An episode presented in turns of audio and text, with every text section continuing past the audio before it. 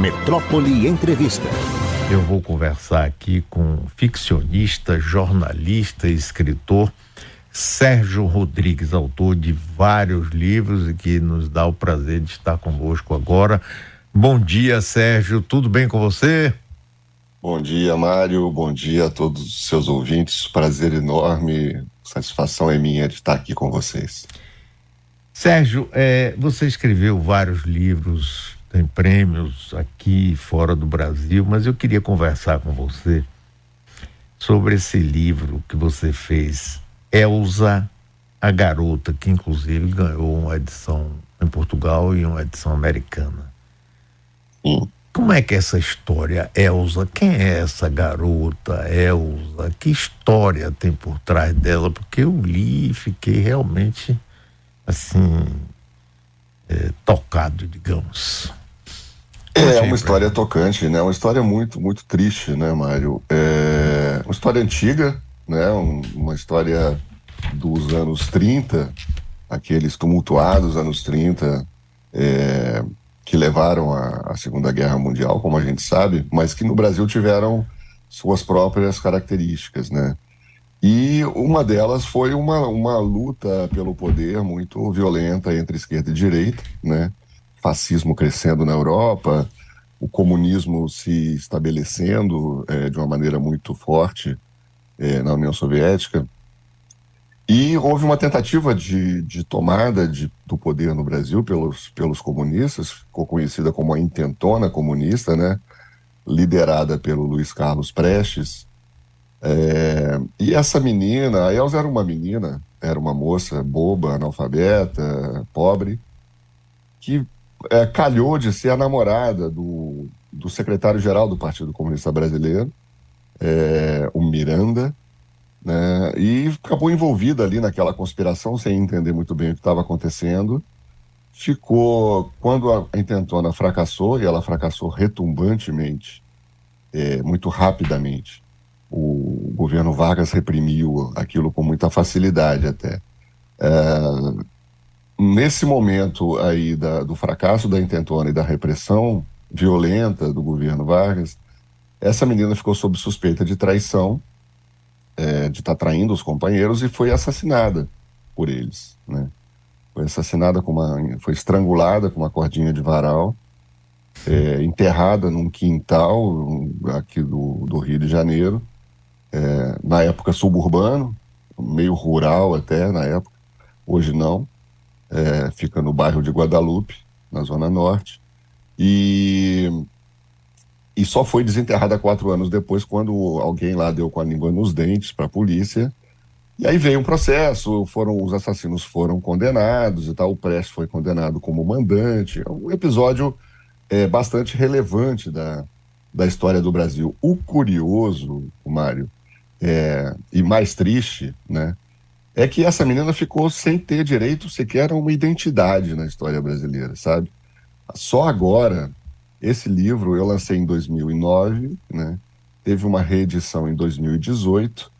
É um livro em que eu preencho as lacunas é, da história com ficção, deixando muito claro né, que, que o que, que é história, o que, que é pesquisa histórica e o que é o trabalho do ficcionista, é, não para enganar o leitor, mas para tentar dar uma visão assim um pouco mais coerente das coisas, né? já que a, a, história da Elsa ficou cheia demais de lacunas. Né? E uma dessas lacunas era justamente a idade dela. Né? Dizia, algumas pessoas diziam que ela tinha morrido com 21 anos, outros diziam que não, que era mais nova, talvez 16 anos. É, e a gente acaba de descobrir né? Agora, é, eu, eu publiquei uma reportagem no canal Meio é, revelando a idade real com que a Elsa foi assassinada. Ela foi assassinada com 14 anos de idade, rapaz, por incrível que pareça. É, Sérgio, eu estou conversando com Sérgio Rodrigues. Elsa, a garota.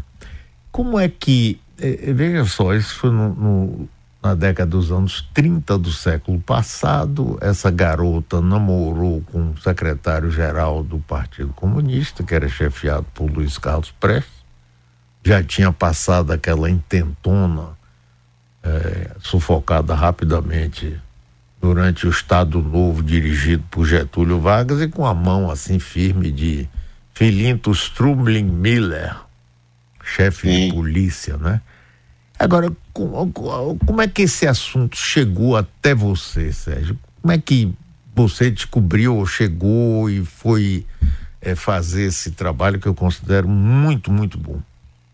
Olha, eu eu recebi uma encomenda, né? Jornalista gosta de encomenda, né, Mário? Eu, eu recebi, eu conhecia a história da Elsa, tinha ouvido falar dela na faculdade, uh, conhecia mais como, conhecia mais a lenda do que a história, né? uhum. né? Uma moça que era traidora do partido e por isso foi, foi, foi condenada à morte pelos companheiros e tal. Eu acreditava mais na versão né? Eu acreditava na versão, sabia vagamente da, da história dessa moça. O nome dela nem é Elza Fernandes, né? Esse era um codinome. É, o nome dela é Elvira Calônio. E recebi uma encomenda da Nova Fronteira, do editor Alberto Spreger, é, me dizendo: olha, eu acho que aí tem uma história, uma boa história, que nunca foi devidamente contada. Né? E eu aceitei a, encomenda, era uma proposta profissional interessante, fui atrás e quando comecei a, a, a pesquisar, é, eu vi que a coisa, a história tinha lacunas demais, justamente, é, a meu ver, né, a minha teoria é que essas lacunas foram lacunas fabricadas por nós, né? É, fabricadas pela esquerda, que recalcou essa história, que não queria falar disso, né? A Elsa virou um grande esqueleto no armário da esquerda brasileira. E recalcada pela direita, recalcada não, mas assim, mal, mal baratada pela direita, que foi incompetente demais para contar uma história que teria sido favorável a ela, no fim das contas. Né? Contar quem era de fato essa menina é, teria sido favorável à direita, mas ela foi de uma incompetência e de uma, e de uma falta de, de de cuidado com a verdade histórica impressionante nesse episódio, né? O que se inventou de mentira sobre a intentona comunista é uma loucura. Inventou-se que os revoltosos esfaquearam os companheiros de farda enquanto eles dormiam. É, e, e acreditou-se nisso, né? Muita gente acreditou nisso. No, na ditadura de 64, todo ano tinha lá um. Sim, missas e missas. Homenagem.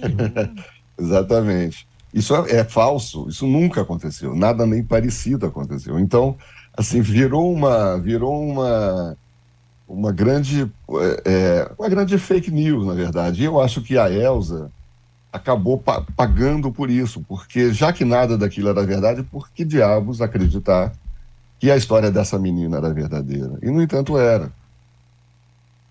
Ô, ô Sérgio, ela foi presa. É, é, depois dessa. Esse negócio que você falou da intentona, um parêntese, é, é absolutamente verdadeiro. Me lembra aqui, todo ano tinha é, solenidade militar e missa na catedral com todos os governantes que trabalhavam para o regime militar.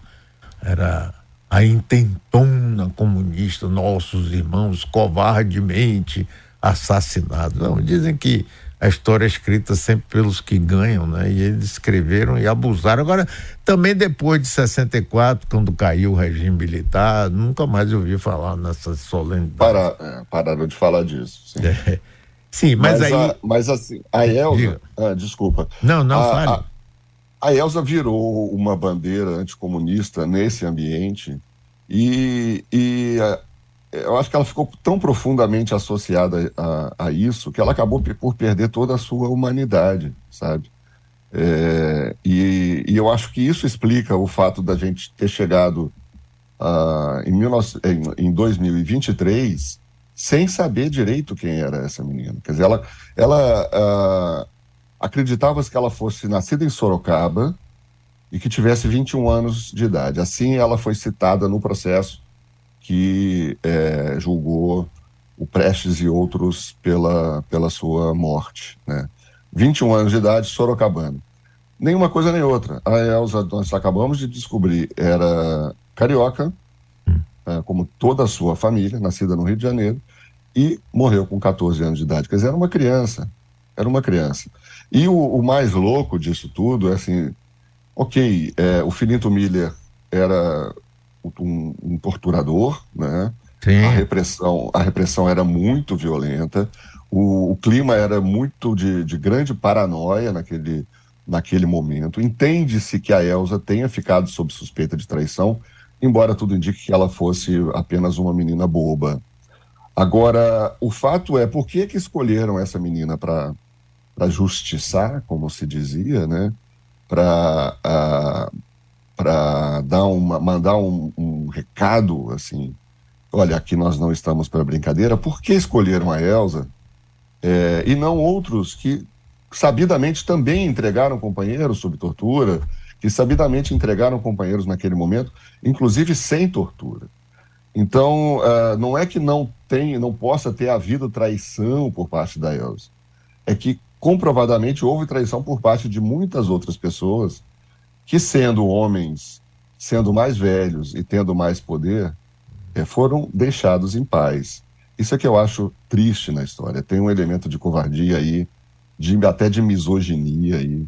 Eu acho que a Elsa morreu justamente porque tinha 14 anos, era mulher, era pobre e era descendente de imigrantes italianos. É, Sérgio Rodrigues, estamos conversando com ele, ficcionista, jornalista, e o livro Elza, a Garota. É, Sérgio, é, ela namorava com o secretário-geral, foi presa naquelas prisões onde caiu muita gente. Depois de algum tempo, ela foi solta. E aí, isso é que teria levantado, supostamente. Não, ela prestou lá, contou coisas que não devia e agora vai continuar como agente da ditadura contra o partidão. E a ordem para executar justiça, ela teria sido dado pelo próprio Luiz Carlos Prestes? Sim. É, isso está isso tá comprovado nos bilhetes trocados, estavam todos clandestinos, né? Todos em aparelhos escondidos, os, os dirigentes todos. Mas eles começaram a trocar bilhetes uh, depois que a Elsa foi solta uh, pela polícia. Ela foi solta rapidamente, enquanto o Miranda, o namorado dela, continuou preso e foi torturado e, e, e saiu de lá bastante, bastante machucado e morreu poucos anos depois. É, isso foi isso sim que atiçou a, a, a suspeita do, do pessoal. Uh, aconteceu com outros também. Eu não sei se estava nos planos da polícia criar esse tipo de confusão é, no inimigo. É, aconteceu com outros também de, de serem presos e rapidamente soltos. Uh, mas os bilhetinhos trocados, então, entre aparelhos, né, formaram ali um tribunal, improvisaram um tribunal revolucionário, como se dizia, que condenou a, moça à morte. Foi, foi unânime, não foi o Prestes que condenou ela à morte. O que houve foi o seguinte: no momento em que ela foi, ela foi levada então para essa casa em Guadalupe, onde ficou sob vigilância dos companheiros, é, sendo interrogada e tal. Portanto, uh, não oferecia perigo nenhum naquela hora. Ela estava ela tava incomunicável ali com o mundo, né? E os companheiros começaram a relutar. Pensar que talvez ela não fosse culpada, pensar que uh, um passo como aquele poderia é, ser descoberto e, portanto, afastar o partido da massa, né? uma coisa que, um, um tiro que sairia pela culatra e tal, começaram a ter dúvidas. Né? E essas dúvidas foram levadas ao Prestes, por, também por bilhetes, e nesse momento foi decisiva a ação do Prestes. Ele ficou, ele ficou muito indignado com as dúvidas e cobrou é, a execução da sentença cobrou de forma muito firme, muito enfática a execução da sentença. E o próprio Peste nunca admitiria isso. Até o fim da vida, ele, ele chegou a fazer uma autocrítica do caso Elza, entre, em termos, né? Hum. Falou: olha, foi um, foi, um, foi um erro do partido, a, a menina era inocente, é, a, essa morte não deveria ter acontecido, mas eu não tive nada a ver com isso. É, a parte da, da autocrítica do partido é correta.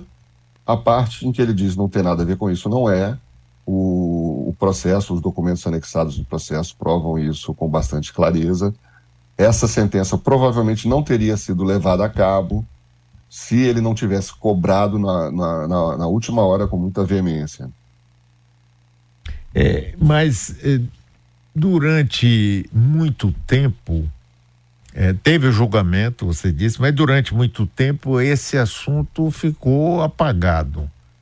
É? Para a esquerda é extremamente negativo assumir uma atitude dessa, ainda mais que depois o próprio Prestes aí é, diz que ela era inocente. É, isso era uma, uma diretriz do partidão de manter isso em silêncio, não falar. E você chegou a identificar algum parente dela, alguma ligação dela com outras pessoas, Sérgio? Olha, nós só chegamos à família agora, né, recentemente, depois de ter descoberto essa certidão de nascimento, que, que ninguém tinha descoberto ainda. Só um parêntese rápido: uh, essa certidão só pôde aparecer por causa da revolução digital. Né? É, antes era muito mais difícil encontrar. Quando eu fiz a pesquisa do livro 2008, uh, esses arquivos não estavam digitalizados e disponíveis para consulta na internet. Né? E eu procurei em Sorocaba, todo mundo dizia que ela era de Sorocaba, todos os historiadores concordavam com isso, e não havia traço dela em Sorocaba, nos cartórios de lá. É, então, assim, analogicamente, ficava muito difícil, virou uma agulha no palheiro essa, procurar essa menina. É. É, né? E, e foi um, por incrível que pareça, foi um estudante de matemática de 22 anos, do Rio de Janeiro, é, que encontrou, no, no, trancado no quarto da sua casa com seu computador, encontrou, a, ele tinha lido o meu livro, encontrou a, a certidão da Elsa e me escreveu um, um e-mail que por, por acaso chegou no dia do meu aniversário, dizendo, é, descobri quando Elza nasceu, e anexando a, a certidão. Mas a partir dessa certidão, aí a, a pesquisa muda completamente de, de, de, lugar, né? A gente passa a buscar no Rio de Janeiro, encontramos sim é, parentes, fomos conversar, eu conversei com uma cunhada da Elza, é, viúva do irmão mais velho da Elza, que Sim. foi quem, né, o, o Luiz Calônio, que foi quem a tinha apresentado ao Miranda, é o, é o, é o primeiro filiado ao partido nessa família, né? É, conversamos com a dona com a dona Maria Luísa, conversamos com o filho do Luiz, mas é, é, o João, que é um coronel PM aposentado, uh, e com o neto, João Luiz. Uh, e, nenhum, e como, como a família recebeu essa, essa pois sua... é. Não, me receberam com muita, com muita gentileza, é, dizendo que estavam dispostos a, a ajudar, enfim, a, a, informar o que fosse possível. Mas o fato é que essa história foi abafada não só na história do Brasil, mas também na história familiar. Uhum. É, o Luiz talvez por ter um grande sentimento de culpa, a, a viúva dele fala que era um episódio que ele só mencionou para ela uma única vez uh, e com muita tristeza, com uma tristeza muito grande. Uh, o filho, João, não sabia sequer que ele tinha sido um militante comunista. Uh, ele não falava dessa história. Essa história ficou naqueles porões, sabe, das histórias de família. Uhum. E o filho, João, disse que sabia sabia vagamente que tinha uma tia de história trágica que tinha morrido cedo, morrido jovem, mas não sabia as circunstâncias, não sabia o contexto disso, né? E então assim é, um, é é uma é uma, eu acho o mais triste de toda essa história é justamente o modo como ah, essa essa essa menina, essa adolescente de 14 anos, não teve direito a ter uma história uh, humana uh, contada, nem, nem pela memória acadêmica brasileira, nem pela, pela, pela memória jornalística brasileira, nem pela memória política, e sequer pela família. É uma loucura. Ela caiu numa, numa fresta uh, do, do nosso mundo aqui, político ideológico, e sumiu e desapareceu. Eu acho que o, o, o mérito do, do meu livro e, dessa, e dessas pesquisas posteriores, se é que nós temos algum mérito, é justamente contar, nos termos mais humanos possíveis, a história de uma pessoa, de uma menina. Uh, o que cerca, tudo o que cerca ela, é, hoje você pode dizer que é datado. Eram brigas políticas de um outro, de um outro momento, né? Não acho que a esquerda hoje tenha que se sentir responsável por um erro cometido pelo Luiz Carlos Prestes em 36. Não acho claro. isso. Não acho. Agora, acho que seria bom arejar um pouco esse, esse assunto, né? abrir esse armário, porque uhum. as coisas, quando elas são recalcadas, Mário, eu não sei se você concorda, é, elas não vão embora. Né?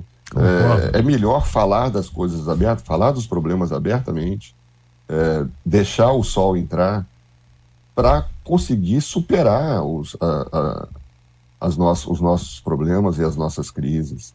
Porque senão eles, se a gente finge que eles não existem, eles acabam voltando, como está voltando agora a Elza. Ô, ô Sérgio, você recebeu algum é, desagrado por ter desencavado essa história? De maneira, de maneira séria, de pessoas relevantes, não. Não. É... Sim, tem sempre aquela, aquela desconfiança no piloto automático. Ah, por, mas por que, que você vai contar essa história agora? Né? A quem que isso está servindo? E eu vou te dizer, é, seria muito difícil contar essa história durante a ditadura, a ditadura militar que terminou Sim. em 84? Seria, claro que seria. Ah, como a gente falou aqui, os caras estavam comemorando, estavam celebrando é, a mentiras, intentona. É, é, mentiras ligadas à intentona todos os anos. Então, é, é lógico que o ambiente interfere nisso. Né? Mas, assim, terminada a Guerra Fria, é, eu acho que a gente tem a obrigação de corrigir uma, uma, uma coisa que é um, uma lacuna, que é um lapso no modo como nós contamos a história do Brasil. É, é, um, é um detalhe? É, é um detalhe. Mas é um detalhe clamoroso que estava faltando. Claro. Né? E, e, e, me parece que é fazer justiça, ou fazer justiça, não sei se é uma expressão forte demais, mas é o mínimo que nós podemos fazer pela memória dessa moça. Certo. Sérgio, é, esse livro seu está disponível, inclusive, em versão eletrônica? Sim, está disponível em e-book e, e, também em edições de papel. É da Companhia das Letras. Uhum. Uh, e é, é, é, fácil de encontrar nas, nas boas casas do ramo. Como se dizia antigamente. Como se dizia. Elza a Garota, Sérgio Rodrigues, olha a capa aí, estamos colocando a capa aí para quem estiver no YouTube ver.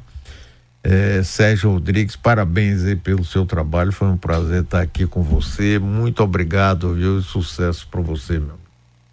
Obrigado, Mário, sou eu que agradeço. Um abraço grande para você e para todos.